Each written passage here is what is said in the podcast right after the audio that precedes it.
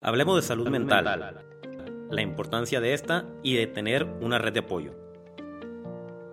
Hablemos de cómo un muchacho, ante los ojos de la sociedad, puede ser un delincuente, pero en realidad solo estaba pasando por malos momentos. Es tiempo de ser empático. Por eso te contaré mi versión para que sepas que no estamos locos.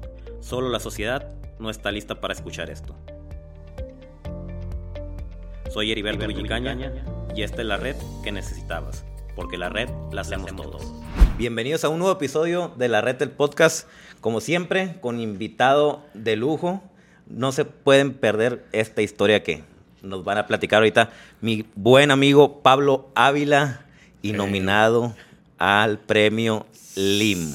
Oye, buenísimo. Gracias, Eri, por la invitación. ¿eh? Este, oye, y bueno, aquí con el primer galardonado del LIM, ¿no? O sea, tú fuiste el primerito y fíjate lo que es la vida, ¿no? O sea, recuerdo que en, en aquel momento, en ese primer año, a mí me invitaron como juez, ni siquiera era parte del grupo del IM, pero a los que querían que fuéramos jueces, nos hablaron y nos dijeron, oye, es que queremos que, que seas juez, y que no, pero que no conozcan a los que están nominados. Y pues por supuesto que acepté la invitación porque conocía un poco del proyecto ganaste, ¿no? Eres el precursor ¿Por de quién votaste? No, pues no voy a decir que voté por ti, pero nada, yo creo que fue unánime, ¿no? O sea, Sí, no, no sé. Y fíjate, te voy a decir algo que no sé si tú sepas, pero después de que tú ganaste, empezamos a platicar ahí en corto. Porque el enfoque que traían para el premio era un poco más como empresarial, organizacional. O sea, era la visión que, que creían, porque por donde se iba a ir el, el premio. Y al final destacó esta parte humana, esta parte de- del, del desarrollo personal a través de la experiencia de vida de la persona. Y enganchó tu proyecto cañón. Y pues aquí estás, amigo, ¿no? Ay, Y ahora- te, te lo digo porque eso lo platicamos. ¿eh? No sé si sabías. No, no sabía. Pero bueno, ya te estoy platicando porque fui juez y, y viví ese, te- ese, eso que dijeron ahí sobre ese y dije, "Ma, mira, qué padre, porque destacó la parte humana y creo que mucho parte de ahí, ¿no? De la parte humana. Yo creo que mucho de lo que logramos hacer o, o después encontrar como propósito nace de esa parte, ¿no? Y fíjate, la, la buena Ale Castañeda, a la cual le mandamos Sí, un un, abrazo. fuerte abrazo y un, y un saludo, me acababa de invitar a participar a, en, en LIM, ¿no? Que LIM es Líderes Inspirando al Al mundo. mundo. Entonces, cuando ya fue lo de las nominaciones y todo eso, dije, bueno, pues es- está bien para, para participar. Ya con el solo hecho de, de haber sido nominado, pues ya, ya es ganancia, porque había gente muy, muy importante. Sí. Estaba Pablo Latapí, entre, eh, estaba Costel, estaba Alejandra Orozco. Orozco. Había mucha gente muy, Mucha gente. muy reconocida, ¿no? Y el, el- cuando voy llegando al, al- al evento, pues yo acaba de entrar a, a Líderes Inspirando al Mundo, ¿no? Mm. Y de repente veo que todo el mundo se saludaba, todo el mundo cotorreando. Sí. Y dije, no, pues ya entre todos, entre todos se conocen, yo voy entrando, pues no- la gente no me, No me ubica. No, no- no me ubica. Pero me le hace con el solo hecho de, de haber sido nominado, pues ya es, es, es ganancia y ya, ya me daba por, por ganado. Cuando empiezan a, a leer la semblanza del, del ganador, pues empiezo a escuchar y dije, y soy yo. Sí. Y sí, fue, fue, fue muy, muy emocionante, ¿no? Porque te Sí, digo, yo, sí, sí. yo no, no esperaba ganarlo. Y ya al final, pues mi, mi mujer, oye, ¿cómo te sientes? ¿Contentos? Claro, pues sí, te sientes contento, pero digo, pero ya pasó. ¿No? Ya, ya, ya gané, ahora ¿qué sigue? ¿no? Exactamente. Ya para, para el, para el ego fue ese, ese, esos, ese, ese momentito, ahora sí, Sí. A, a- a seguirle con lo que, con lo que estamos. Pablo, para la gente que no te conoce, ¿quién es Pablo Ávila? Bueno, pues mira, Eri, este, mi nombre completo es Juan Pablo Vila Cervantes. Hoy tengo 44 años. Eh, soy papá de dos niños. Tengo una niña de 13 años, se llama Jimena. Tengo un niño de 11 que se llama Matías.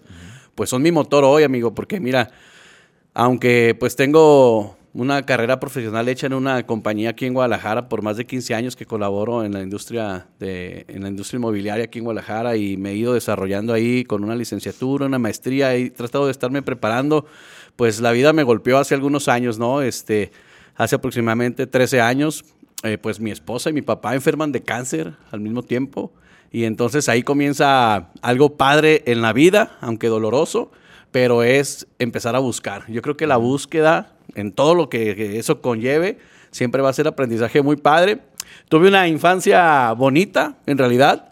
Aunque al principio de niño, pues yo siempre he usado lentes, Eri. Este, desde primero de cuatro ojos. Soy era el cuatro ojos, ¿no? Entonces, este, de pronto fui bulleado, pero nunca me dejé. Yo creo que cuando a nuestra edad, los que somos de nuestra edad y de chavos, pues sí nos agarrábamos ahí un buen tiro y ya se calmaban las cosas, ¿no? Ahora es diferente, pero bueno, en aquel tiempo me tocó eso. Este, pero sin embargo, fui, fui un niño feliz, este, de familia. La verdad es que siempre fuimos muy unidos.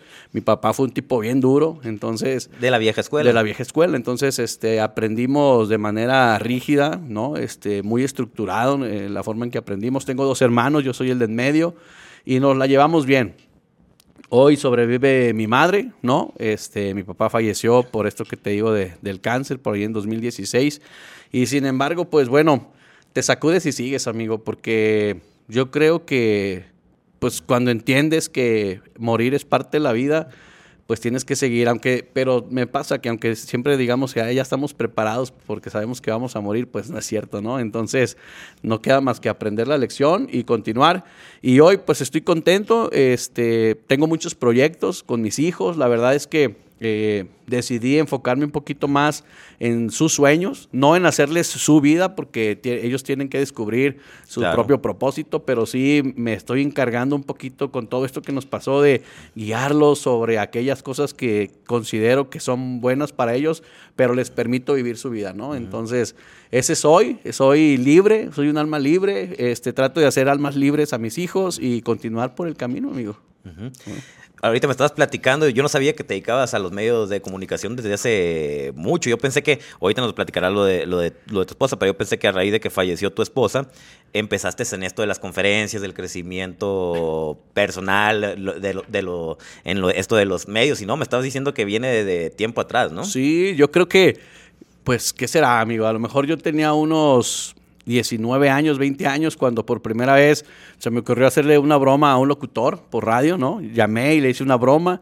este, se, o sea, funcionó porque después de que colgué la gente llamaba y decía que le había gustado el sketch y el locutor decía, oye, no, no fue un sketch, ¿no? Este, pues me hicieron una broma.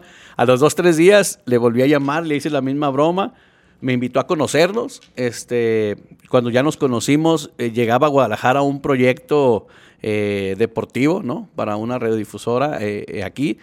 Y me invitaron a participar en un programa de comedia, pero enfocado en el deporte. Entré ahí, este, desarrollamos, ahí fue cuando empecé a estudiar un poquito el doblaje, porque hacíamos personajes y hacíamos puros sketches, en, obviamente en radio, y después se da la oportunidad de narrar lucha libre, pero fíjate, esa parte me invitaron una vez porque pues traíamos acreditaciones y te comentaba hace, ratito que me gusta mucho la lucha. Entonces pues con acreditación podía entrar todos los martes a la lucha libre y yo iba con los de la radio a la lucha, pero pues a ver la lucha, ¿no? Pero me sentaba ahí en el palco de transmisión y una vez faltó uno de los locutores, de los conductores y me dicen, oye, pues tú aviéntate. Pues me aventé, amigo. Y a partir de ahí te estoy ahí diciendo que a lo mejor fueron 10 años este, de conducción, de narrando lucha libre aquí en Guadalajara. Este, Desafortunadamente eh, desarrollé una enfermedad en los ojos que se llama queratocono en aquel tiempo y empecé a perder la vista, ¿no? Eh, y en la arena Coliseo hay mucha humedad, entonces yo usaba un lente, se llama, un no me acuerdo cómo se llama, pero es un lente muy rígido que con la humedad se me botaba. Entonces se me complicaba mucho ya, ya ir a la arena Coliseo los martes porque aventaba el lente y luego era difícil encontrar el lentecito. Total que ahí pues di las gracias, me dejé de, narrar lucha libre y me alejé un poquito de la radio porque también iban haciendo mi hija. Y ya sabes, empecé con esta preocupación de, estoy perdiendo la vista justo cuando nace mi hija. Este, ya estaba yo anotado en una lista de trasplante de córnea porque no había otra cosa más que trasplantarme eh, eh, la córnea de, de mi ojo izquierdo. Y afortunadamente mi hija estaba como en los 20 días de nacida cuando me habla el médico un día que yo iba a mi trabajo y me dijo, oye, llegó una córnea.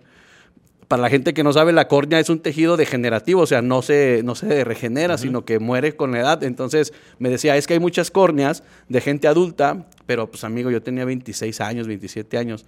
Me dice, si no te va a servir. Entonces, eh, afortunadamente para mí, ¿verdad? Me llama un día y en la mañana y me dice, oye, hay una córnea. Yo estaba gastadísimo porque acaba de nacer mi hija Y me dice el doctor, te la pongo y luego me pagas, pero necesitamos salvarte la vista. Me trasplantó y mira, ya llevo 13 años con ese trasplante de córnea y afortunadamente muy bien. Y después de varios años, pues regresé a, a, la radio a hacer participaciones y ahora, bueno, aquí andamos ahí picando piedra con un propósito distinto a aquellos tiempos. Si te fijas, allá era como todo relajo, comedia, este cotorreo. Y ahora, después de todo lo que nos pasó con la experiencia de mi esposa, pues con un propósito muy claro y del cual me siento como contento y siento que ese es el camino. Encontraste el para qué. Sí, exactamente, así es. De, de, de, a pesar de todo este dolor que pudiste haber sufrido con, con, la pérdida de tu, de tu esposa, decidiste en lugar de vivir en estado de víctima, buscar el, el, el, para qué pasaron las, las cosas y encontrarle un sentido, ¿no? Un sentido, amigo. Fíjate que, este, bueno, eh, te voy a platicar poquito y a la gente que nos está viendo y nos está escuchando. Mi esposa, eh, bueno, yo duré, fíjate, duré nueve años de novio con ella, bien chavitos que empezamos, ¿no? A los 20, 21 años nueve años y después le pido matrimonio la primera vez y me dice que no. Y dije, ah, chinga, no. Y entonces me agüité, ¿no? Pero me esperé cuatro mesecillos y después le, dije, oye, pues hay que intentarlo, ¿no? no sé qué. Y me dijo, bueno, hay que intentarlo como novios, ¿no? Me esperé tres, cuatro meses, le volví a decir, le podría pedir matrimonio y ya ahora sí me dijo que sí. Dije, ya, fregué. Entonces. Hay que terquearle. En la vida hay que terquearle. No, hombre, y no, hombre, no me arrepiento. A los regresamos, pero cuando regresamos fue para planear ya una familia, ¿no? Nos, nos, casamos a los ocho meses y después de ahí, a los, al año y medio más o menos, nació mi hija. Y entonces, pues ya una, empezó una vida diferente, ya, ya juntos, como familia y todo el rollo. Nace mi hijo Matías dos años después. Pero cuando mi hijo tenía dos añitos, entonces fue cuando empezó ahí todo el tema de, de que mi esposa empezó a sentirse una bolita rara en el pecho, ¿no? Este, pero pues tenía 30 y en ese tiempo tenía 31 años, 32 años, entonces buscábamos a los médicos con quien cotidianamente asistíamos, como sus ginecólogos, médicos familiares, de repente la gente cercana, y lo que le decían, pues en aquel tiempo, ¿no? Y que ni es tanto, ¿no? Pero bueno, te estoy hablando a lo mejor 13 años, 15 añitos le decía a mi esposa, no, van a ser quistes, tú no te apures, no puedes tener cáncer, o sea, tienes 31 años, o sea, es imposible, ¿no? Me acuerdo muy bien, Eri, que ese año hice un esfuerzo padre en diciembre y fue la primera vez que viajé con mi familia a Estados Unidos y habíamos planeado un viaje muy padre, casi como de un mes, fíjate, porque conocimos Disney, pues para los chavitos, ¿no? O sea, era el viaje como de nuestros sueños en ese momento, ¿no? Un pues mes. Para los chavitos y para los adultos. También para los... muy bien. Sí, te la pasas muy bien. A veces disfrutan más los adultos que los niños. Sí, y fíjate, la última semana, la última semana que estuvimos allá, mi esposa empezó como con un dolor muy fuerte, como, como en la espalda. Y me decía, no, es que no es normal y, y, no me siento bien. Y pues bueno, yo ya lo que quería era que se terminara el viaje, ¿no? O sea, ya era un poquito incómodo la incertidumbre. Llegamos a Guadalajara, vamos con los médicos y nadie se, nadie se animaba a hacerle siquiera un estudio porque decían que, decían que era este súper chavita. Pues bueno, fuimos con un médico en el Instituto Mexicano del Seguro Social. Fue nuestra última opción. Dije, pues vamos al Instituto Mexicano del Seguro Social. Y fue el médico que nos abrió las puertas totales porque en cuanto vio a mi esposa y la checó, dijo, no está bien. Después de ahí, en una semana, ya estábamos en oncología el médico ve los estudios, le hace los estudios a mi esposa, los ve y le dice, ¿sabes qué? No, si traes algo, necesitamos quitarlo, esperemos que sea, ya ni te voy a hacer biopsia, directo te voy a, meter a quirófano, quitamos el tumor, lo que está ahí, lo, vemos y si está, si es benigno, pues cerramos y ya, si es maligno, pues le buscamos. Se, abrió una cita en domingo, fíjate, de, la, de una persona que canceló una cirugía en domingo, nos hablan y nos dicen, oye, ¿qué onda? Vente en domingo pues nos vamos en domingo porque ya no queríamos perder tiempo. Sí, claro. Vamos en domingo, eh, internan a mi esposa, la, el lunes tempranito entra a cirugía. entró a las 8 de la mañana, eran las 5 de la tarde y no me decían nada. O sea, pues yo ya estaba... La incertidumbre, ¿no? Preocupadísimo, ¿no? Entonces sale un doctor finalmente en la tarde y buscando al familiar de, del nombre de mi esposa. Entonces ya me avisa, me habla, me enseña el diagnóstico y mi esposa fue diagnosticada con un cáncer de mama en etapa 3A, que es la más avanzada. O sea, después de, son etapas, ¿no? 1, 2, 3A, 3B y creo que ya está 3C. No, no, no quiero exagerar, pero creo que ya está 3C, en donde ya la invasión pues es como en toda la parte del seno algunos ganglios y eh, puede haber ya en el líquido linfático y cosas así, mucho más riesgo para una metástasis, ¿no? Pero pues bueno, le pregunto al médico y me dice, mira, la verdad es que sí, le rascamos hasta donde pudimos, sí encontramos algunos ganglios ahí ya complicados, este, pero tu esposa ahorita está bien, está descansando, pues obviamente molida por todo lo que pasó, ¿no? Y pues al siguiente día me permitieron verla, entonces mi esposa estaba sonriendo, estaba sonriendo porque dijo, yo sabía lo que tenía, o sea, yo ya quería que me lo quitaran, ¿no? O sea, sí estoy asustada, pero estoy más bien contenta porque sé que a partir de aquí es el nuevo comienzo, ¿no? Y, y, pues ahí empezó todo. O sea, quimioterapias, radioterapias, todo este tema de control de la enfermedad durante algunos años. Te digo que mi esposa fue diagnosticada así ese lunes y a la semana diagnostican a mi papá también con un tumor maligno, ¿no? En, en, una zona del mediastino que está por ahí entre el estómago, el pulmón y el corazón era irresecable, no se podía tratar ese tumor. Y este, pues dices, ¿cómo? ¿No? O sea, fíjate, yo estaba estudiando en ese tiempo la licenciatura y estuve a punto de dejarla porque pues mm, dije, pues vas quitando aquello que te quita tiempo, ¿no? O sea, para enfocarte. Pero mi esposa muy inteligente y como siempre lo fue, me dijo, ¿sabes qué? Hoy menos que nunca tienes que dejar la, la universidad.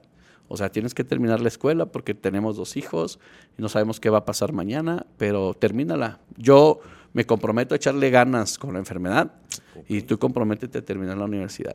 Entonces, mm, vendí mi coche, vendí todo y estudiaba en la noche, ¿no? me acuerdo que a veces viva el camión y, ay, me tienes caminando desde la universidad hasta la casa, pero bueno, teníamos un, propósito ahí de terminar yo mi carrera y, fíjate, esa etapa... Y lo padre, están haciendo equipo equipo.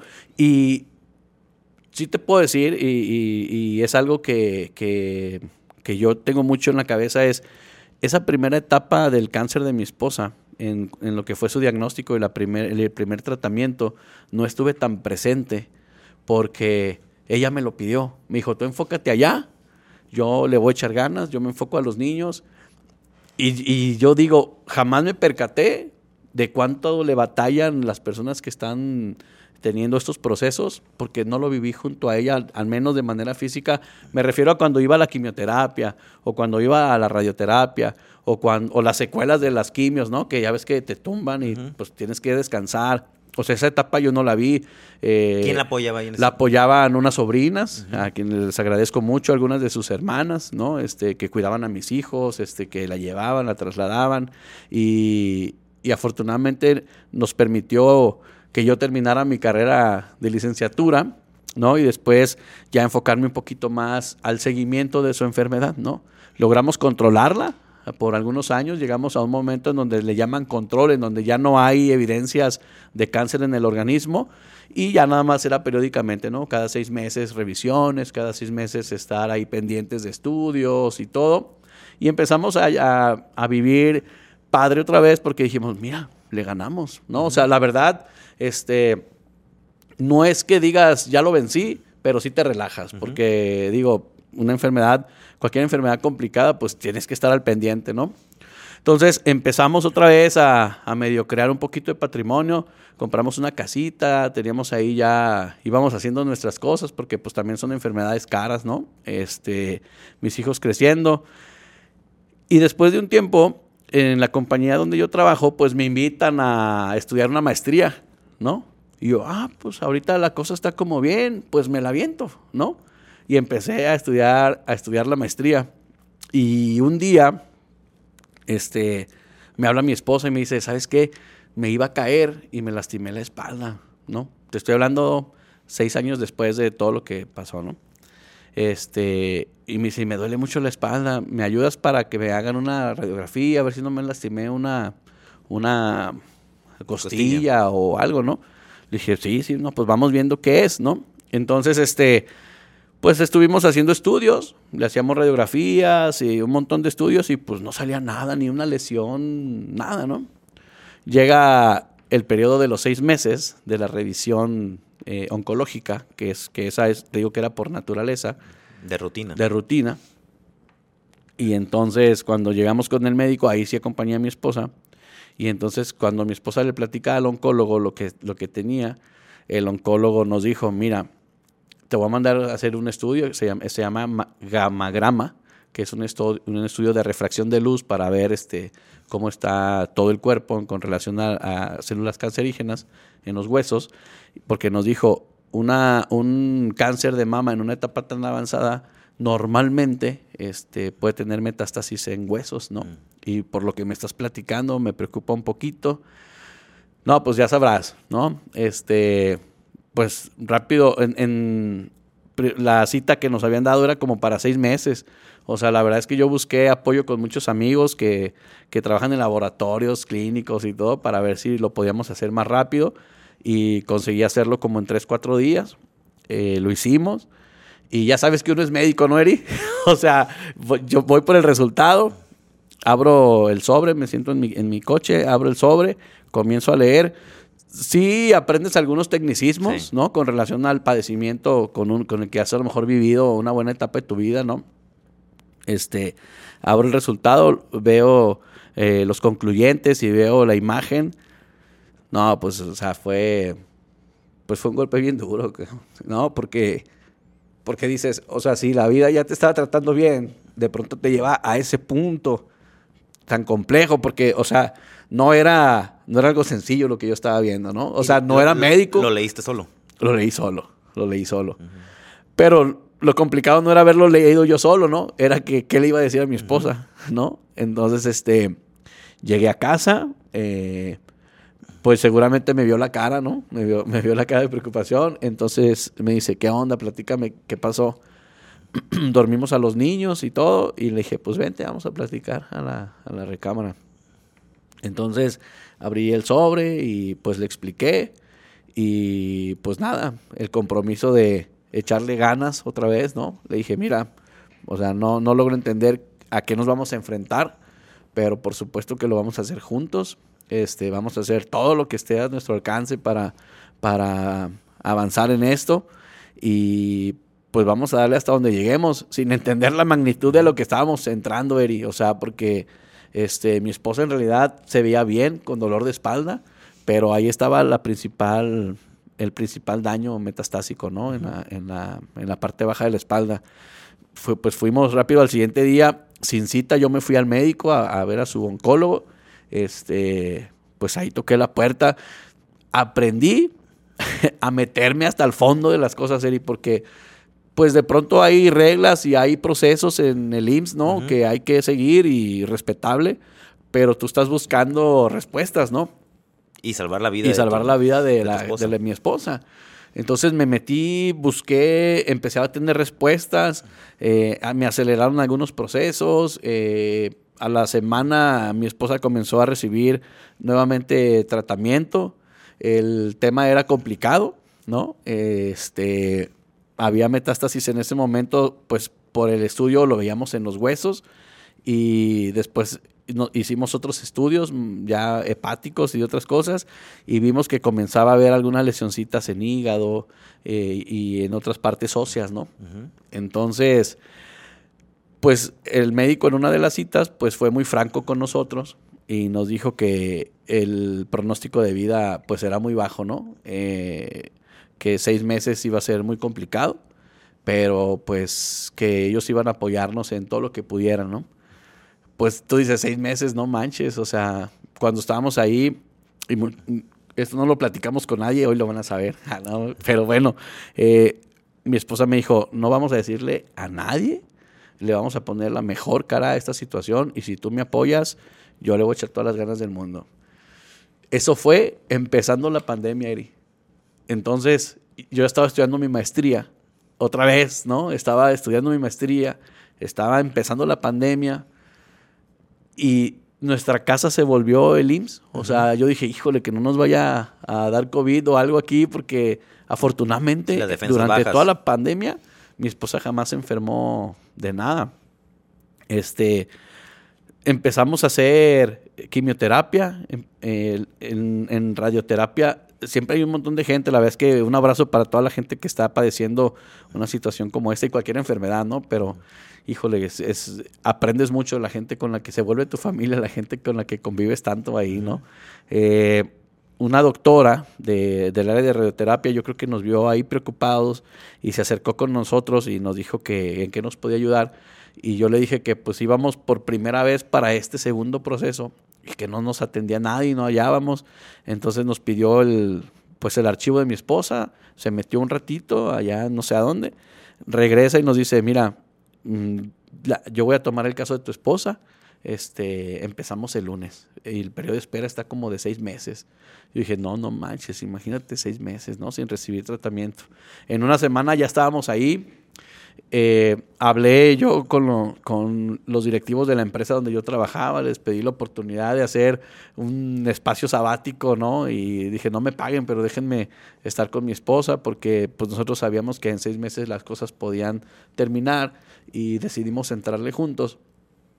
Y este, y fíjate, o sea, nos abrazaron tanto estos médicos que, que por ejemplo, mi esposa, empezó a desarrollar después, ya era muy rápido, estaba muy acelerada la enfermedad, empezó a desarrollar este, unos tumorcitos en el cerebro tan, tan evidente que mi esposa le ayudaba mucho a mis hijos a hacer las sumas, ¿no? De 3 más 2 igual a 5, el cielo es azul, y de pronto mi esposa decía, el cielo es...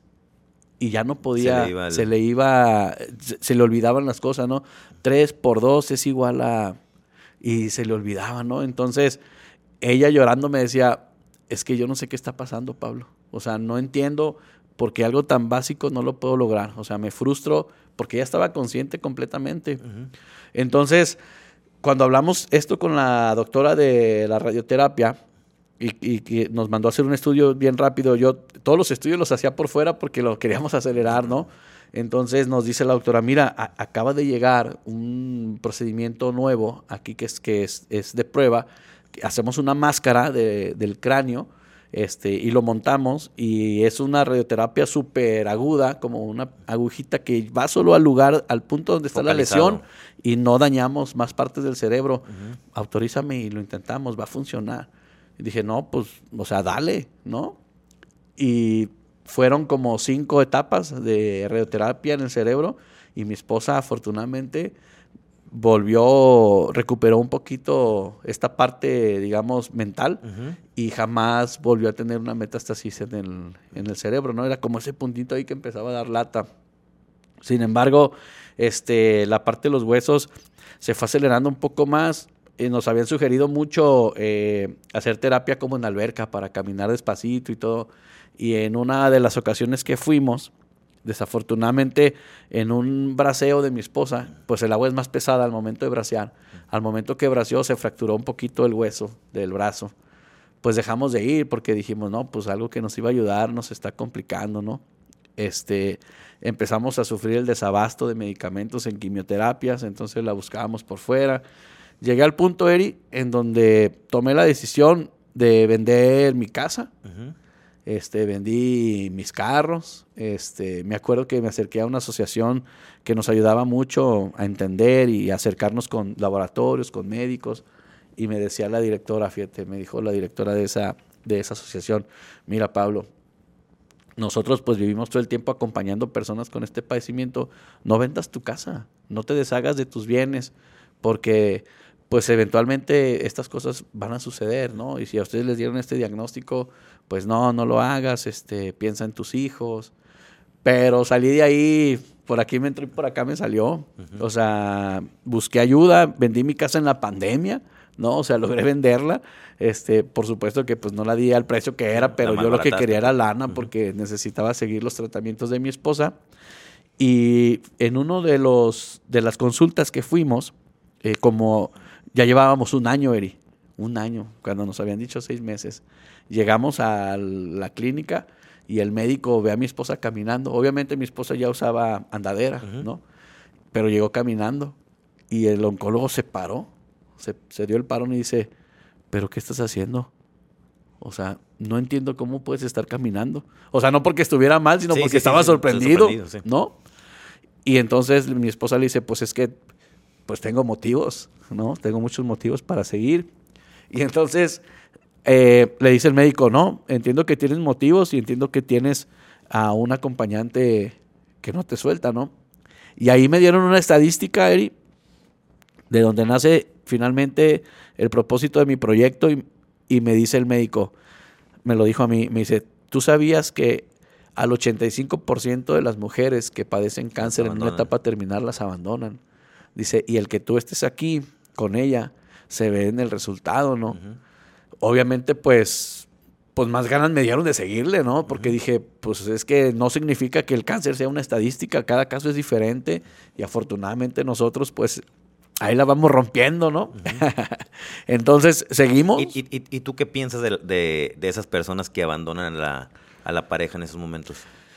Mira, Eri, este... Mm, te voy a hablar desde lo que yo sentía y ahí te voy a dar mi respuesta. Yo tenía mucho miedo, tenía mucha impotencia, ¿no? Eh, se rompe la familia, por supuesto, porque discutes con todo mundo. este, se alejan familiares de ti, que qué bueno, ¿no? Se acercan amigos a ti, que es tu nueva familia.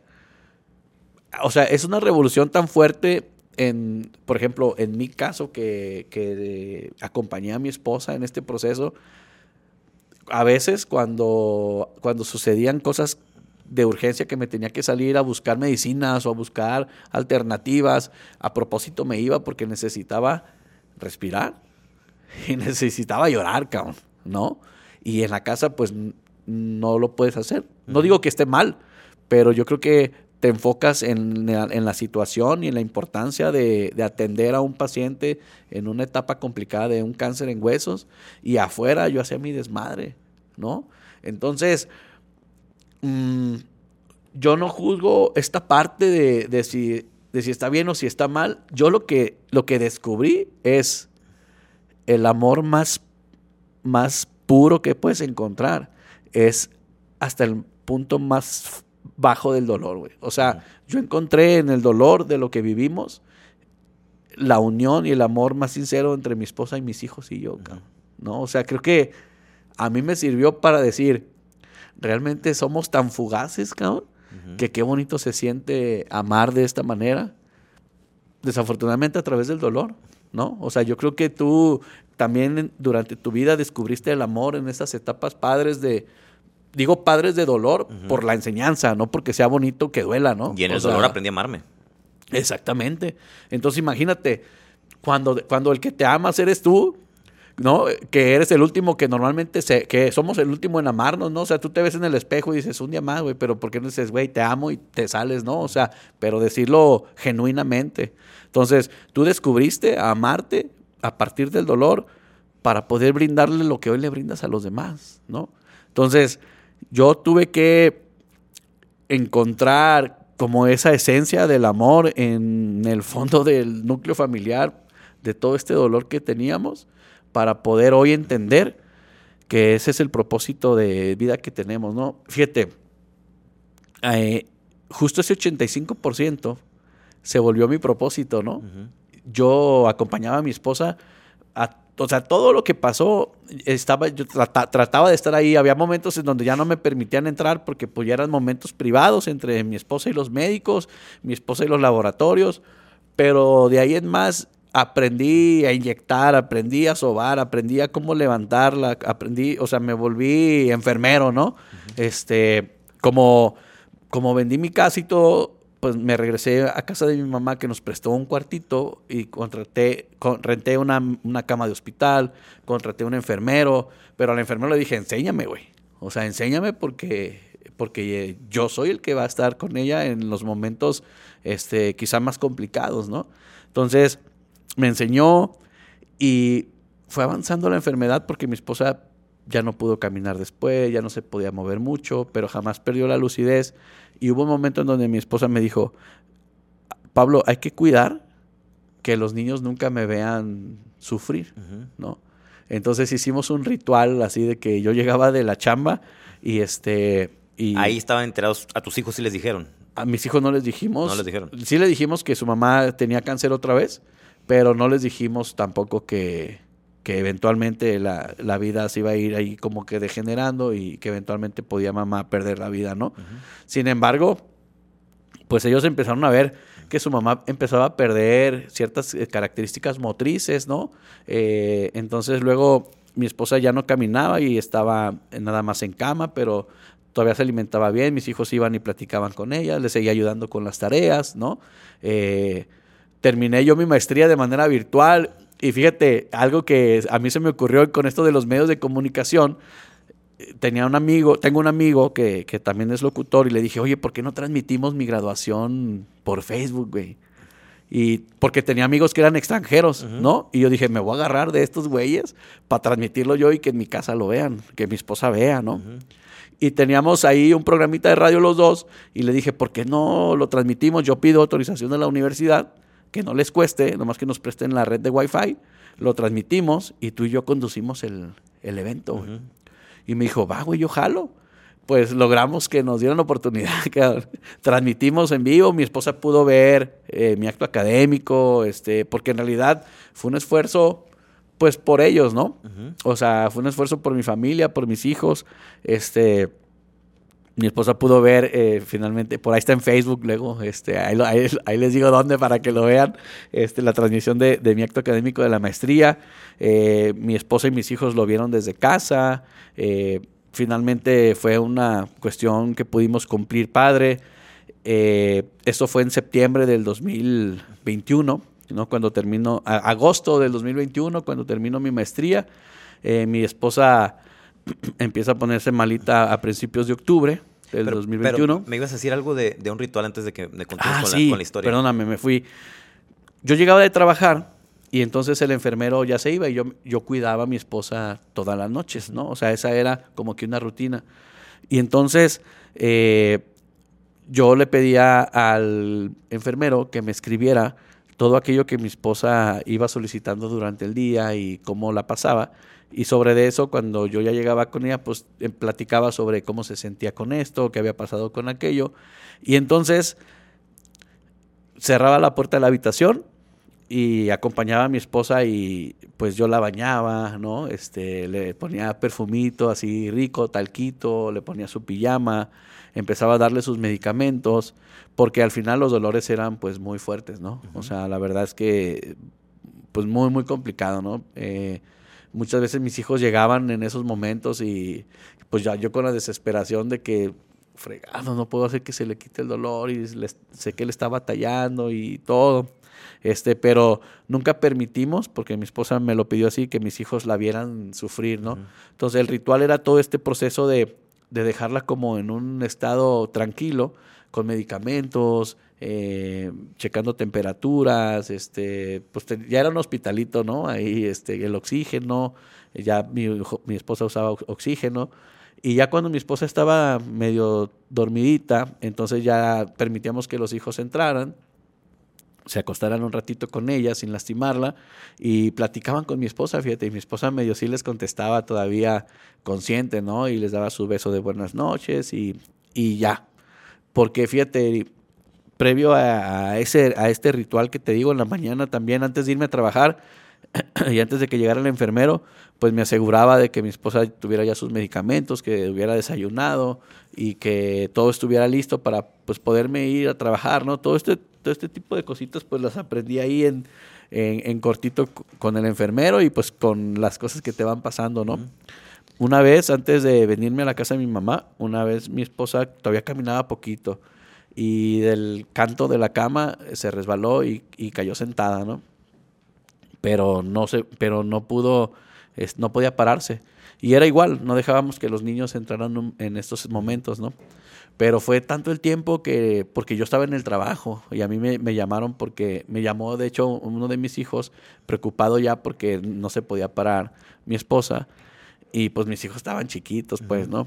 Entonces, este, me vine rápido del trabajo, le hablé a mi hermano, le dije, güey, ayúdame porque no la quiero lastimar, o sea, yo no quería levantarla de una manera brusca. Entonces, este, después de eso, que vi a mis hijos asustados, que estaban llorando, que estaban tristes, decidimos que la mejor imagen que mis hijos podían tener de su mamá era de paz, de, de, calma. Si hoy platicas con mis hijos, mis hijos no tienen un recuerdo de su mamá en un momento de sufrimiento este, complejo, porque incluso te digo que ya en octubre, cuando se me empezó a poner malita, yo regresé, regresé de trabajar un día en la tarde, yo regresé como a las 5 y este y todavía la saludé a mi esposa. Ese día ahí en el barrio este iban a hacer una misa porque hay mucha gente ahí que es católica y todo y pues le hablé al padre, le dije, "Oiga, padre, pues eché una platicada ahí con mi esposa, ¿no?" Platicó el padre con mi esposa, bien, el padre se salió, se fue a la misa. Y entonces mi esposa me habla y me dice, "Ven, es que me siento cansada." Y yo, ah, pues recuéstate poquito. Y me dice, no, déjame acostarme en tu panza, ¿no? Entonces me recargué en la, en la, en la cama y ella se me acostó así, se recargó en mi panza, ¿no? Le gustan las almohadas grandes. Le gustan las almohadas grandes. Este, y de ahí ya no despertó Eri. O sea, eh, cerró, los, cerró los ojos, se relajó tanto y pues yo me preocupé, ¿no?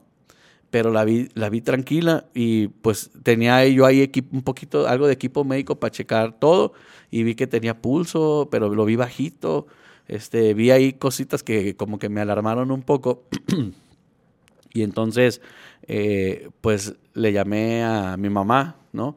Y le pedí que le hablara a las hermanas de mi esposa, ¿no? Y, y les dije que, que les dijera que si querían venir porque me iba a llevar a mi esposa al hospital pero que necesitaba que, pues que se despidieran, ¿no? Pues ya sabes que fui... O sea, tú ya te la solías. Yo ya, me la solía.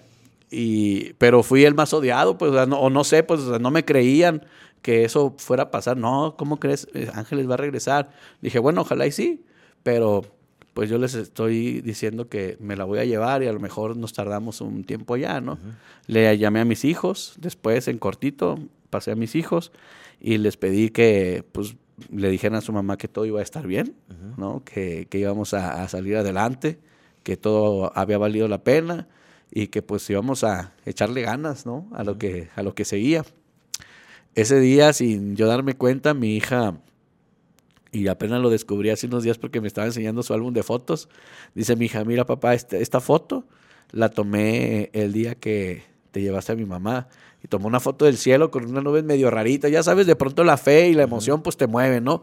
Y, pero es chistoso porque es algo que tampoco ves de manera cotidiana, ¿no? Entonces digo, ok, mi hija se quedó con esa emoción bonita. Este, y pues sí, ese día mi esposa falleció en el hospital.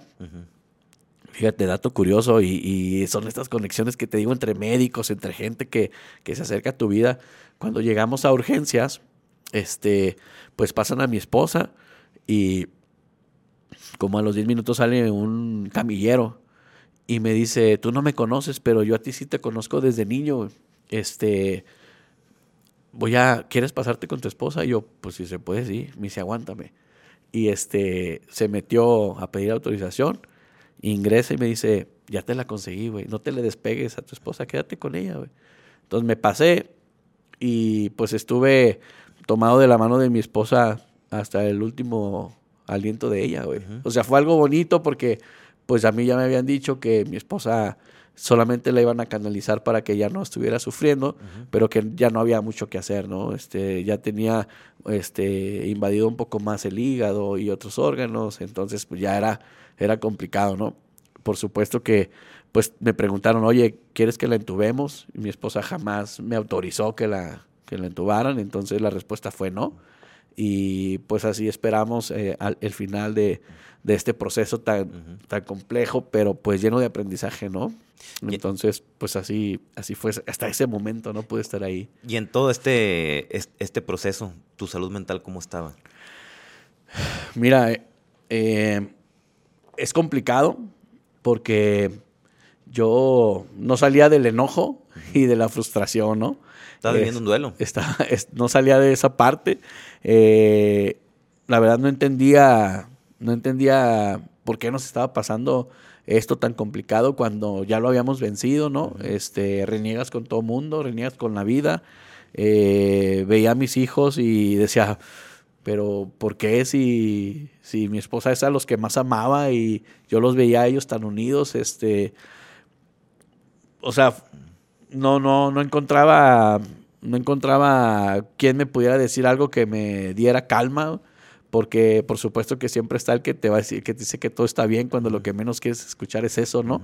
Este, pero sin embargo tampoco sabías qué querías escuchar o, qué necesitabas, ¿no? Entonces eh, eh, fueron, fue muy complicado. Traté de, de enfocarme siempre en, en, la situación. Tú no buscaste ayuda psicológica. Ni... No, y es a lo que iba. Me descuidé tanto, Eri, que bajé de peso increíble. O sea, terminé flaco el proceso, ¿no? Eh, después empecé con problemas sin saberlo. Después de que mi esposa fallece, me empecé a sentir mal de salud. Este, y vi que tenía los niveles de azúcar bien altos. Yo siempre, yo he sido hipertenso desde joven. Me descuidé cañón, ¿no? Eh, ahorita traigo algunos temas de salud que todavía estoy tratando de ver qué es lo que me está pasando, ¿no? Pero mm, fue mentalmente siempre que me que mis monstruos me atacaban para decirme que la vida era una basura, ¿no? Y que lo que habíamos hecho no había valido la pena y, que al final de cuentas este, la vida te había quitado a tu esposa y la mamá de tus hijos y pues qué caso tenía todo.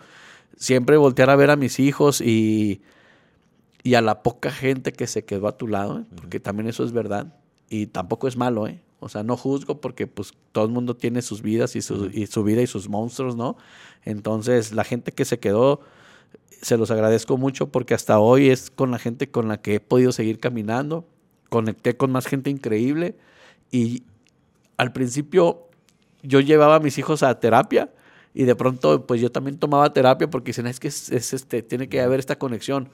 Pero sentí que no funcionaba porque yo no entendía qué era lo que mis hijos realmente necesitaban y no lo expresaban, ¿sabes? Entonces me frustré más, cabrón, porque no sabía qué hacer y porque a lo mejor en el fondo tampoco yo quería, ya tampoco yo quería recibir terapia, ¿sabes? Este, viví meses complicados eh, hasta que un día me llevé, agarré a mis hijos, porque sabes qué, Eri, a final de cuentas, eh, algo que me pasó mucho después de que mi esposa falleció es, no es el papá viudo con los niños, son los hijos que están solos. Y dices, güey, ¿cómo que están solos? Pues tienen a su papá, güey, ¿no? Pero a lo mejor la figura paterna, y no lo entiendo todavía, a lo mejor es, a la figura paterna es en el trabajo y en las cosas materiales, pero no en la parte de, conexión del corazón con los hijos, ahí es la mamá y en la emoción y en llevarlos, ¿no? Pero he descubierto tantas cosas bonitas en mis hijos, güey, que esa ha sido mi terapia, güey. O sea, conecté tanto con ellos. Mis hijos me dicen, papá, yo no me acuerdo tanto de ti como ahora que solo estamos los tres, güey. Tú sabes lo que eso significa para mí es, güey, pues ¿dónde estaba yo, cabrón, no? Pues en la chamba, en la universidad, a lo mejor buscando alternativas, haciendo cosas para algo muy específico, pero descuidé, descuidé a lo mejor la conexión con mis hijos. Entonces hoy, pues estamos contentos porque hemos entendido eh, que juntos lo podemos hacer, que podemos, si vivimos juntos como este proceso tan complejo, sigue despegar. O sea, ya, ya tocamos fondo, porque sí tocamos fondo, porque renegamos de lo que nos pasó, porque nos preguntamos por qué. ¿Estuviste a punto de tirar la toalla? De decir, ¿sabes qué? Ahí nos vemos. La neta, sí. Y tampoco nadie lo sabe. Pero sí hubo momentos en donde hubo momentos, fíjate, te lo voy a contar así. Obviamente como matrimonio, pues nada es miel sobre hojuelas. y había momentos en nuestro proceso de 13 años que estuvimos casados en donde tuvimos discusiones, ¿no?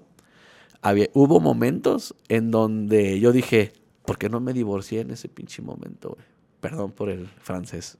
Pero sí dije, me hubiera divorciado y no me hubiera enterado de esto que pasó, no porque no lo quisiera, sino para que no me doliera, ¿sabes? O sea, me dolía tanto que a lo mejor yo lo que estaba tratando de decir es, no me hubiera gustado vivir este proceso de dolor o saber que, sucedió si me hubiera ido, ¿sí sabes? Pero ¿sabes qué? Me pasó una o dos veces, pero fue, fue mucho más valioso para mí de verdad quedarme, entender el proceso y decir, hoy mi propósito o lo que yo entendí es clarísimo y fue fundamentado en todo este proceso de aprendizaje a través del dolor de mi esposa, que la verdad es que, te digo, todo mi cariño y respeto para la gente que, que, está viviendo estos procesos. Y si alguien ahorita está pensando en irse, pues yo creo que no es malo pensarlo. Pero tomar una decisión que debe ser muy duro, quedarte y aprender lo que la vida te quiere enseñar ahí, ese va a ser el verdadero propósito para lo que sigue, ¿no? Nadie tenemos la vida comprada y no sabemos cuándo se va a acabar, pero cuando entiendes el fundamento de lo que la vida te está diciendo con esa prueba tan dura, y si tienes gente a tu alrededor a quien amas, te enseñas a que el amor es el que te hace moverte. O sea, lo demás es material y va y viene. Y sí, yo ahorita no tengo una casa, no, sí, yo ahorita no tengo a lo mejor eh, un patrimonio, pero no manches, o sea, tengo a mis hijos y tienes una cabeza y, está, y si estás bien mentalmente, algo que decías, yo creo, ¿no? Cuando entendiste para qué fue lo que te sucedió y empiezas a enfocarte en el propósito de hacia dónde quieres ir tú y hacia dónde quieres llevar a tus hijos, es paso ganado. Y cuando conectas con el dolor de lo que viviste, a lo mejor tú en tu descubrimiento en donde te amaste y cuando diste este paso hacia adelante, así como yo con mi esposa cuando la perdí, dije, ya la perdí, yo ya no la voy a recuperar. Y vas al siguiente paso, comienzan las cosas bien bonitas y las conexiones con lo que viene, porque yo sí creo que al final como energía vamos a volver a conectar. Entonces, qué mejor tener un aprendizaje espiritual o del alma con estas conexiones humanas para llegar y trascender y decir, nos convertimos en gigantes espirituales, güey, ¿no? ¿Qué aprendizajes y qué cosas positivas han surgido después del fallecimiento de tu esposa? Mira, Eri, lo primero es el desapego. O sea, no es fácil. Y yo creo que cuando, yo siento, voy a hablar desde lo que yo viví, yo siento que cuando alguien muere, no estás triste porque se va, sino porque ya no la vas a volver a ver.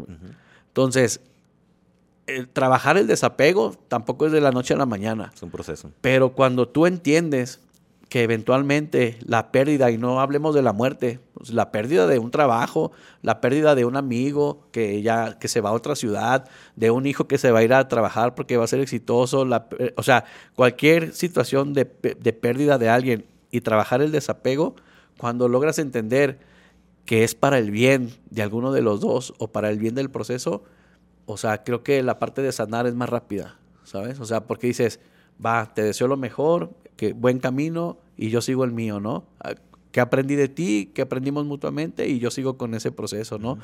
El tema de lo material, el no tener tanto amor a las cosas materiales, también te hace libre, porque de verdad, pues sí, vivimos en una sociedad eh, que se mueve con economía y con peso y, y todo tiene un valor económico, ¿no?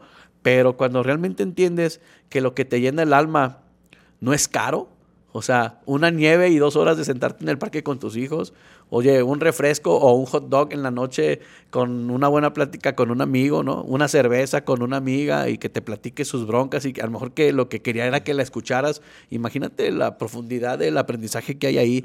O sea, esa, eso también ha sido muy, muy importante, ¿no? Por supuesto, que hay que buscar este, también la estabilidad económica, pero el desapegarte un poquito de esa parte o quitarle ese valor o ese peso es una carga brutal, ¿no?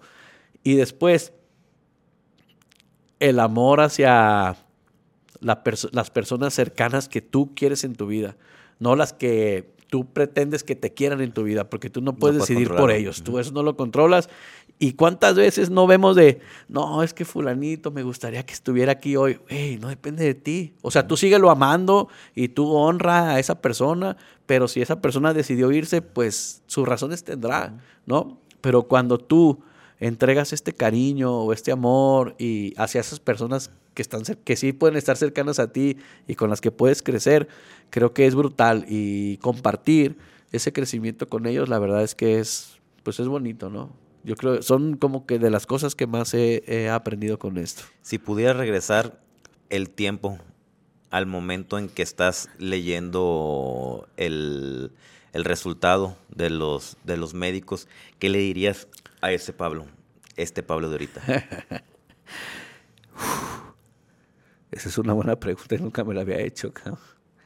Pues fíjate que le diría, métele huevos. métele huevos porque es la única manera en la que logramos vencer una estadística de seis meses a poquito más de dos años, ¿no? Entonces, mi papá siempre me decía, no digas no puedo sin haberlo intentado.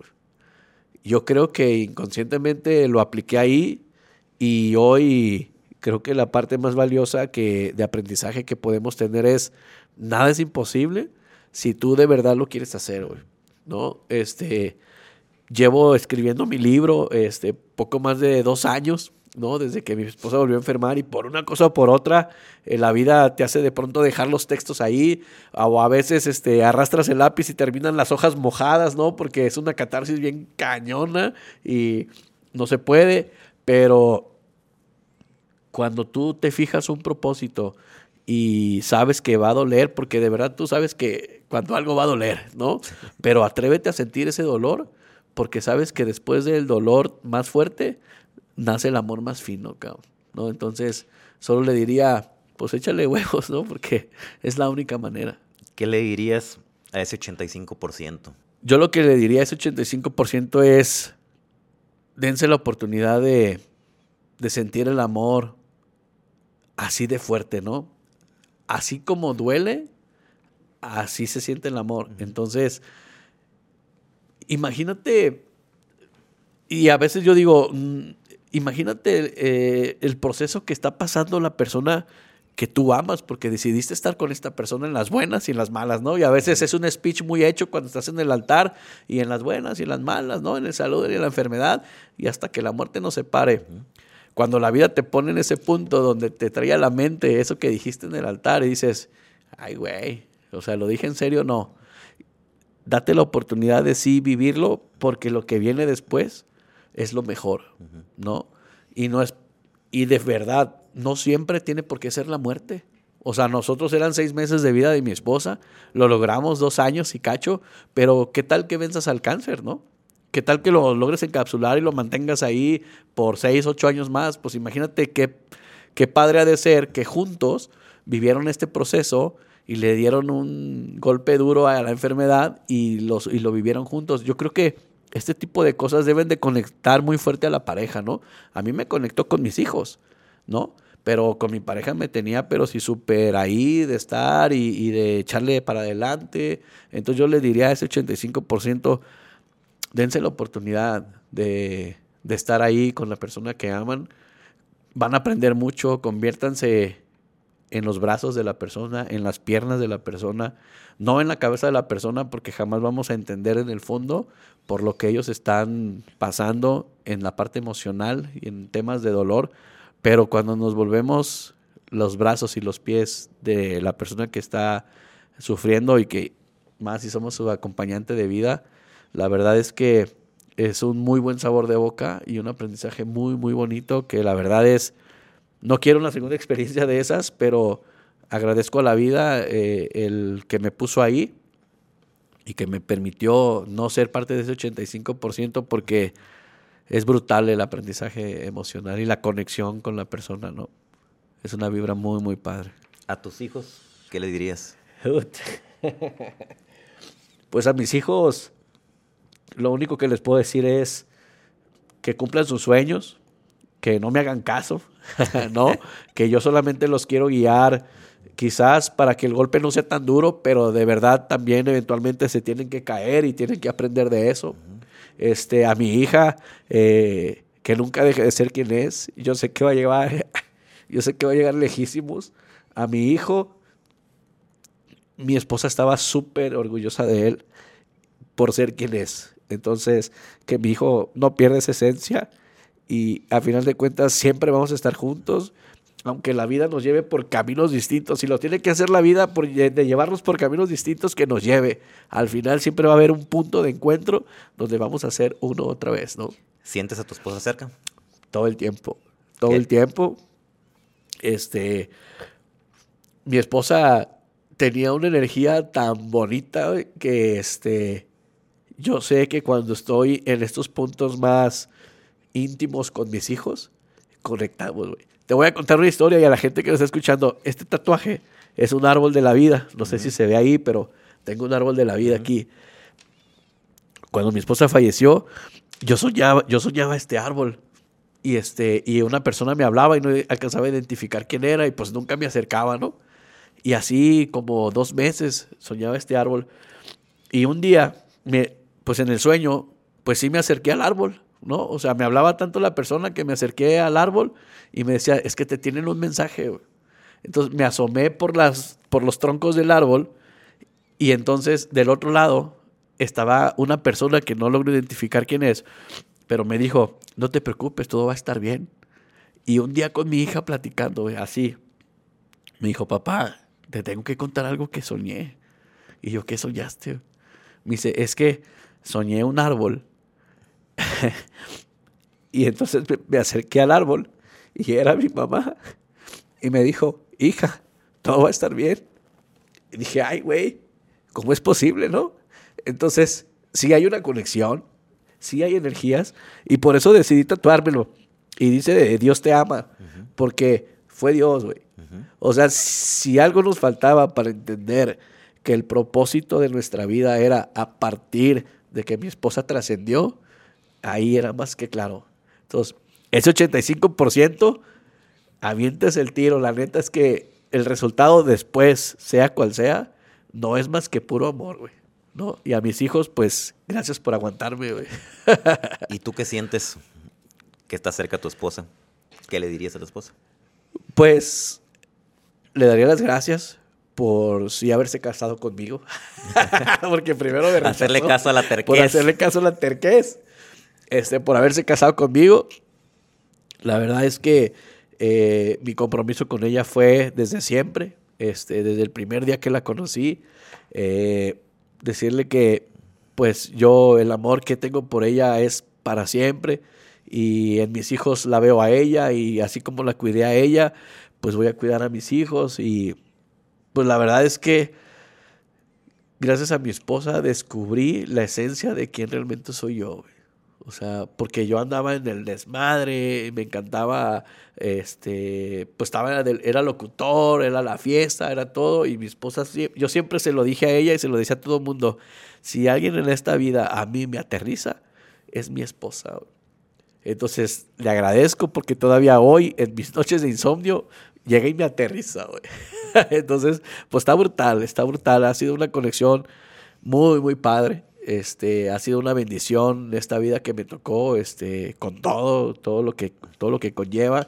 Y la verdad es que, pues venimos a aprender, ¿no, Eri? O sea, yo creo que todo el mundo debe tener una experiencia eh, que parte del dolor, pero cuando entendemos que el propósito es el amor, yo creo que todo vale la pena.